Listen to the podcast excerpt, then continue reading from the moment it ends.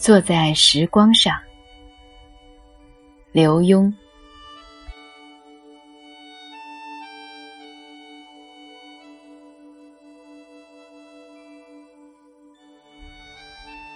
二十多年前，当旅居海外十几年的名作家梁实秋刚回到台北的时候，朋友们一个接一个的请他吃饭。梁实秋是有名的早起早睡的人，晚上八点睡觉，天不亮四点就起床写作。偏偏那些朋友都是夜猫子。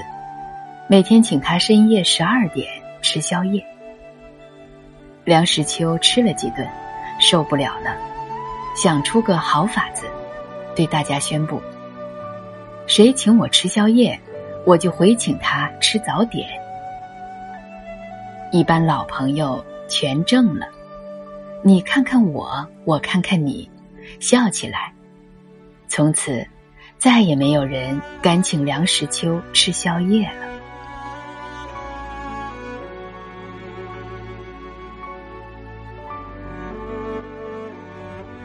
有位美国朋友想找台湾的印刷厂帮他印一批东西，又听说印刷厂生意多，有季节性，常会拖工，不按时缴件，于是请我介绍几家可靠的。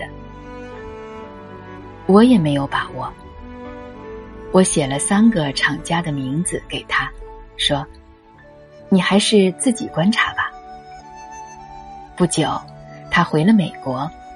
已经找到合作的伙伴。我好奇的问他：“你才去这么几天，怎么就决定了呢？”这简单，他笑笑。其中两家都在电话里对我说：“随时恭候。”只有一家，先要我等他查本子，再对我说：“下午三点十五分。”附带还加一句。不知道谈到四点钟时间够不够？不够，可以另外约。我就决定了那一家。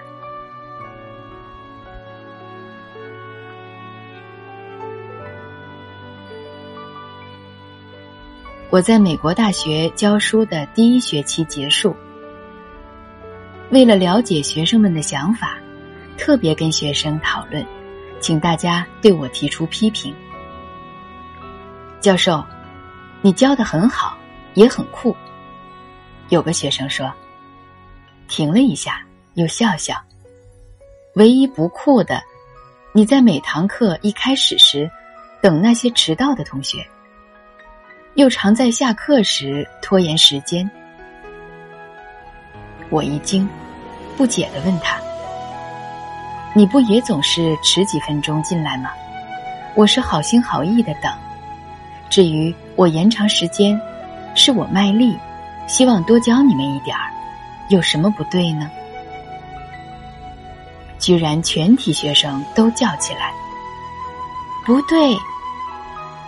然后有个学生补充道：“谁迟到是他不尊重别人的时间，你当然不必尊重他。至于下课，我们知道你是好心，要多教一点儿，可是。”我们下面还有其他的课，你这一言就造成我们下一堂的迟到了。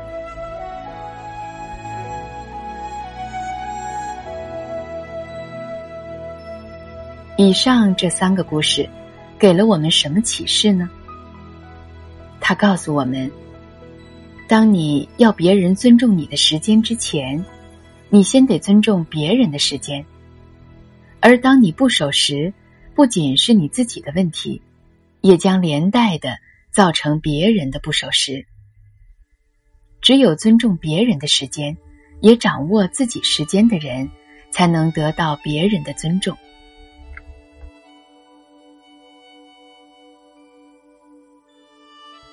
旅美近二十年，我也渐渐学会了对时间的尊重。我知道跟别人约会，如果是晚上七点。最好准七点到达，即使抓不准，宁可晚一点点，也不能因为提早半个小时到，就径自敲门进去。道理很简单，说不定他还在铺桌布、扫地或洗澡。你早到会使他措手不及，比迟到还要失礼。所以，当我开派对的时候，常见门前停满了车子，每辆车里都坐着朋友，大家全部下来，直到时间才一起下车，按铃进来。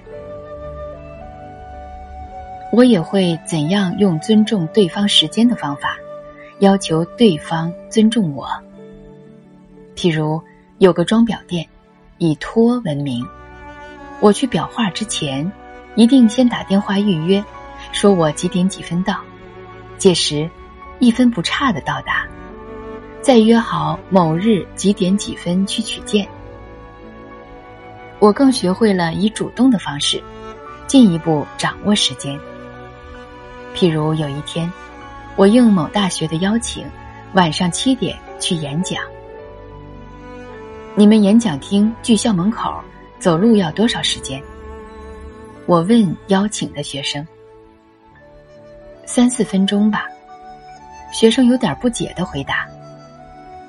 那好，我六点五十二分到你们校门口。我说。学生露出了诧异的表情。刘老师，我们那边很会塞车哦。